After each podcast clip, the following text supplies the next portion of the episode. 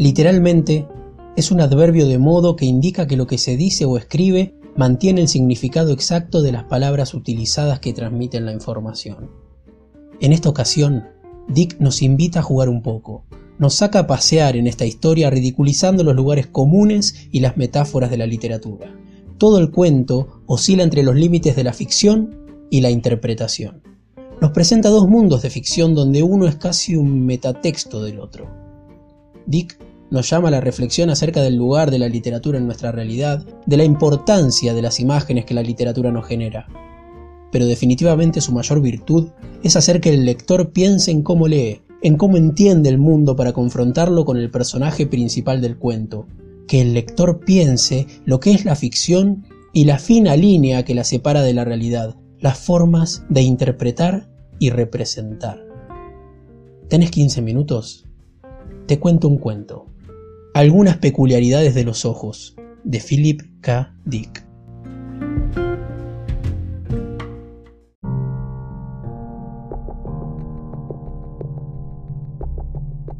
Descubrí por puro accidente que la Tierra había sido invadida por una forma de vida procedente de otro planeta. Sin embargo, aún no he hecho nada al respecto. No se me ocurre qué. Escribí al gobierno, y en respuesta me enviaron un folleto sobre la reparación y mantenimiento de las casas de madera. En cualquier caso, es de conocimiento general, no soy el primero que lo ha descubierto. Hasta es posible que la situación esté controlada. Estaba sentado en mi butaca pasando las páginas de un libro de bolsillo que alguien había olvidado en el autobús cuando topé con la referencia que me puso en la pista. Por un momento no reaccioné. Tardé un rato en comprender su importancia. Cuando la asimilé, me pareció extraño que no hubiera reparado en ella de inmediato. Era una clara referencia a una especie no humana, extraterrestre, de increíbles características. Una especie, me apresuro a señalar, que adopta el aspecto de seres humanos normales. Sin embargo, las siguientes observaciones del autor no tardaron en desenmascarar su auténtica naturaleza. Comprendí enseguida que el autor lo sabía todo lo sabía todo, pero se lo tomaba con extraordinaria tranquilidad. La frase aún tiemblo al recordarla. La frase decía, sus ojos pasearon lentamente por la habitación. Vagos escalofríos me asaltaron. Intenté imaginarme los ojos. ¿Rodaban como monedas? El fragmento indicaba que no. Daba la impresión que se movían por el aire o no, no sobre la superficie. En apariencia con cierta rapidez. Ningún personaje del relato se mostraba sorprendido. Eso es lo que más me intrigó, ni la menor señal de estupor ante algo tan atroz. Después, los detalles se ampliaban un poco. Sus ojos se movieron de una persona a la otra. Lacónico, pero definitivo. Los ojos se habían separado del cuerpo y tenían autonomía propia. Mi corazón latió con violencia y me quedé sin aliento había descubierto por casualidad la mención a una raza desconocida, extraterrestre desde luego. No obstante, todo resultaba perfectamente natural a los personajes del libro, lo cual sugería que pertenecían a la misma especie. ¿Y el autor? Una sospecha empezó a formarse en mi mente. El autor se lo tomaba con demasiada tranquilidad. Era evidente que lo consideraba de lo más normal. En ningún momento intentaba ocultar lo que sabía. El relato proseguía. A continuación, sus ojos acariciaron a Julia. Julia, por ser una dama, tuvo el mínimo decoro de experimentar indignación. La descripción revelaba que enrojecía y arqueaba las cejas en señal de irritación. Suspiré aliviado. No todos eran extraterrestres. La narración continuaba. Sus ojos, con toda parsimonia, examinaron cada centímetro de la joven. Santo Dios, en este punto, por suerte, la chica daba media vuelta y se largaba, poniendo fin a la situación. Me recliné en la butaca, horrorizado. Mi esposa y mi familia me miraron, asombrados. ¿Qué pasa, querido? preguntó mi mujer. No podía decírselo. Revelaciones como estas serían demasiado para una persona corriente. Debía guardar el secreto. Nada, respondí con voz estrangulada. Me levanté. Cerré el libro de golpe y salí de la casa a toda prisa. Seguí leyendo en el garaje. Había más. Leí el siguiente párrafo, temblando de pies a cabeza.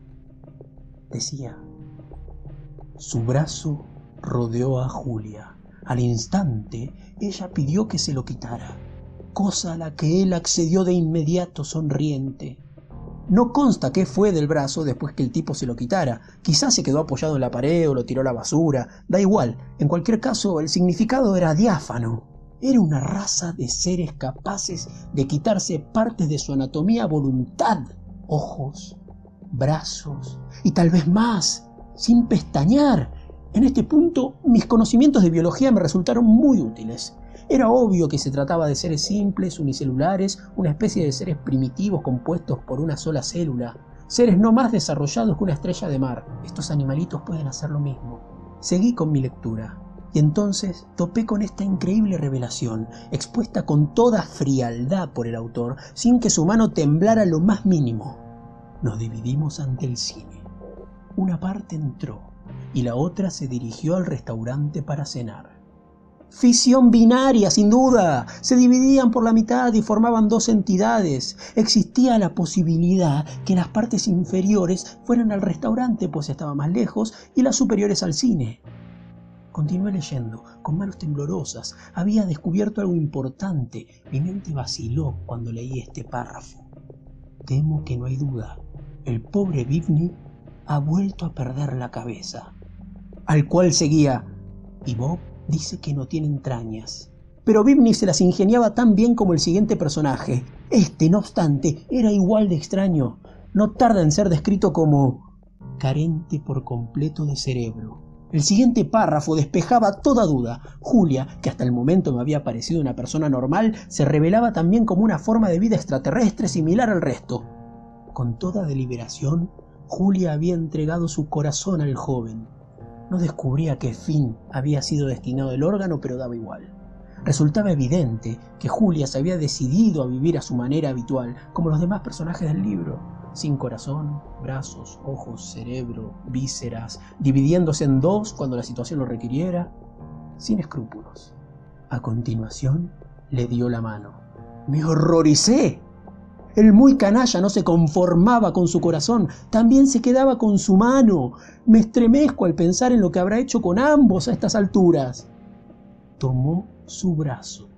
Sin reparo ni consideración había pasado a la acción y procedía a desmembrarla sin más. Rojo como un tomate, cerré el libro y me levanté, pero no a tiempo de soslayar la última referencia a esos fragmentos de anatomía tan despreocupados, cuyos viajes me habían puesto en la pista desde un principio. Sus ojos le siguieron por la carretera y mientras cruzaba el prado. Salí como un rayo del garaje y me metí en la bien caldeada casa, como si aquellas detestables cosas me persiguieran. Mi mujer y mis hijos jugaban al monopolio en la cocina. Me uní a la partida y jugué con frenético entusiasmo. Me sentía febril y los dientes me castañaban. Ya había tenido bastante. No quiero saber nada más de eso. Que vengan, que invadan la tierra. No quiero mezclarme en este asunto. No tengo estómago para estas cosas.